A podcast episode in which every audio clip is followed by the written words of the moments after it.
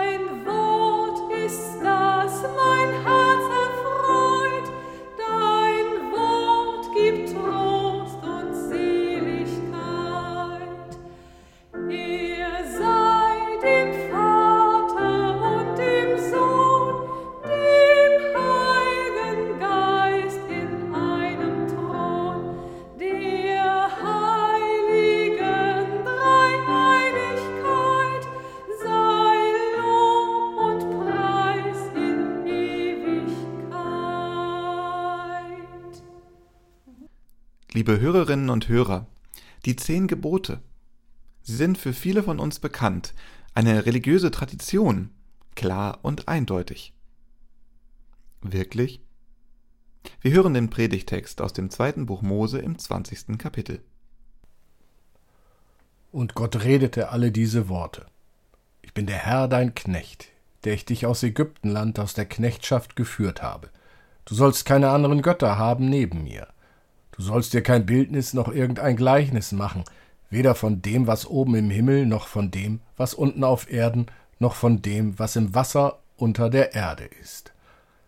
Bete sie nicht an und diene ihnen nicht, denn ich, der Herr dein Gott, bin ein eifernder Gott, der die Missetat der Väter heimsucht bis ins dritte und vierte Glied an den Kindern derer, die mich hassen, aber Barmherzigkeit erweist an vielen Tausenden, die mich lieben und meine Gebote halten.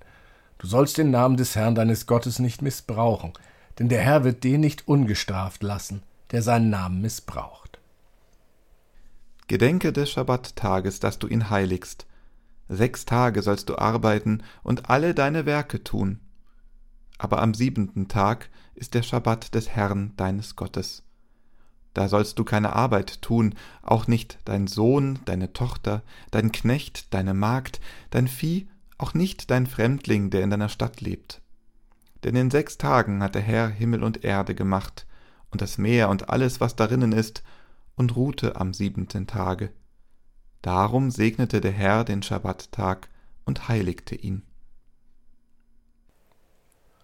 Du sollst deinen Vater und deine Mutter ehren, auf dass du lange lebest in dem Lande, das dir der Herr dein Gott geben wird.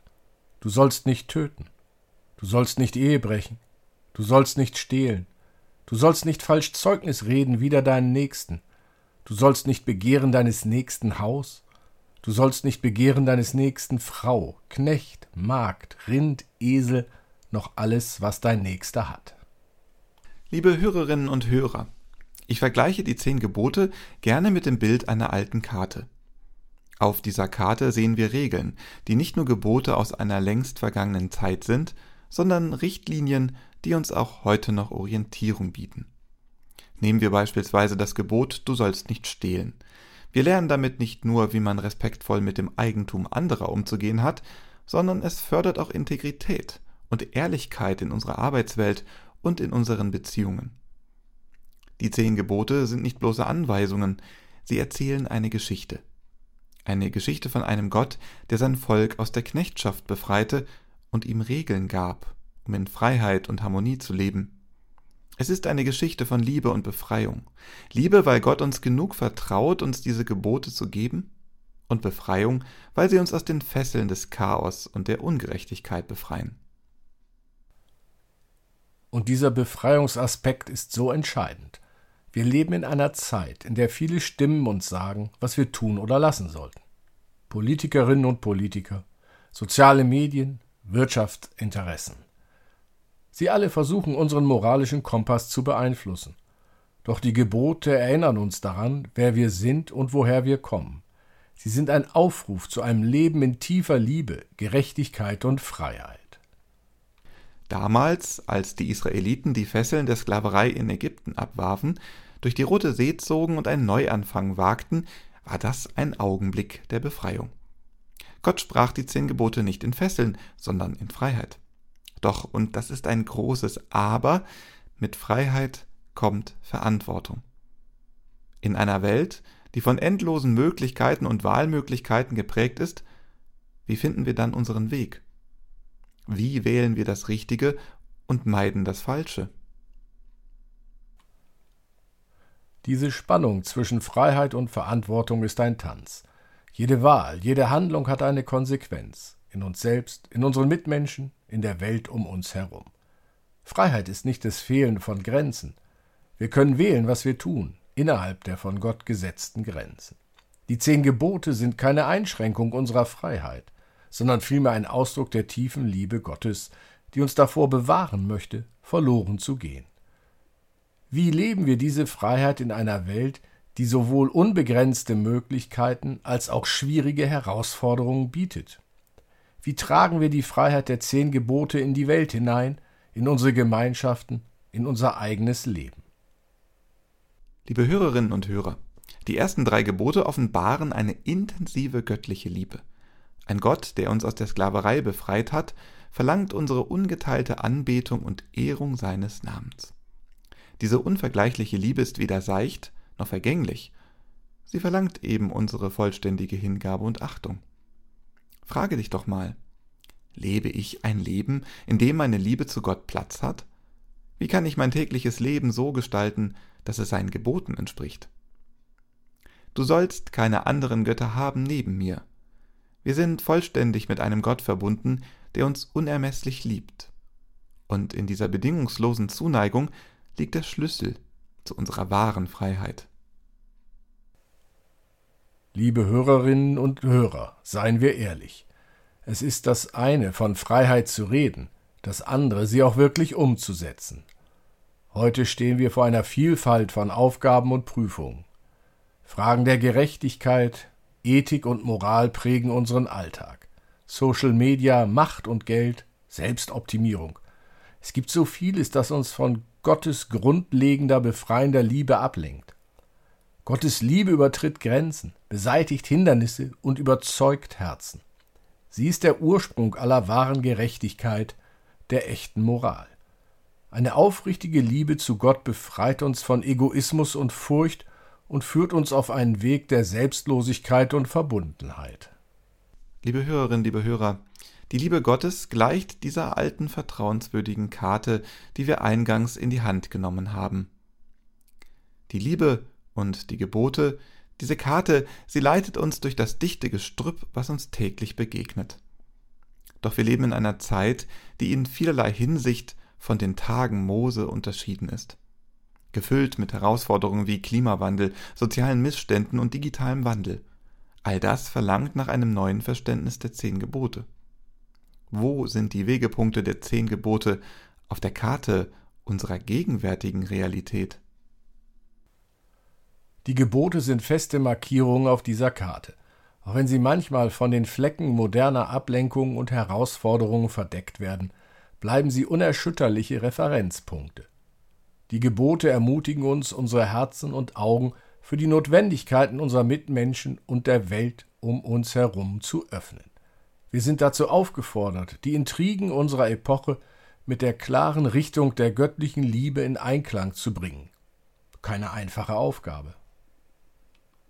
Stellt euch vor, ihr könntet ein Leben führen, das von der göttlichen Liebe geleitet wird. Ein Leben, das über menschliche Grenzen hinausgeht und sich der grenzenlosen göttlichen Liebe und Weisheit anvertraut. Das ist gar nicht so abwegig. Die Gebote lehren uns den Respekt vor der Würde eines jeden Menschen. Sie rufen uns auf, einander liebevoll zu begegnen, Güte und Mitgefühl auszustrahlen und ein Ohr für die Bedürfnisse der anderen zu haben. Sie öffnen unsere Augen für die Gleichheit aller Menschen und die Schöpfung. Nur so können wir sie in all ihrer Vielfalt und Schönheit schätzen und bewahren. Das wäre schon eine tolle Welt, in der die Worte der zehn Gebote nicht nur geschrieben stehen, sondern in allen Herzen lebendig werden. Eine Welt, in der Liebe, Gerechtigkeit und Freiheit nicht nur Konzepte sind, sondern gelebte Realitäten.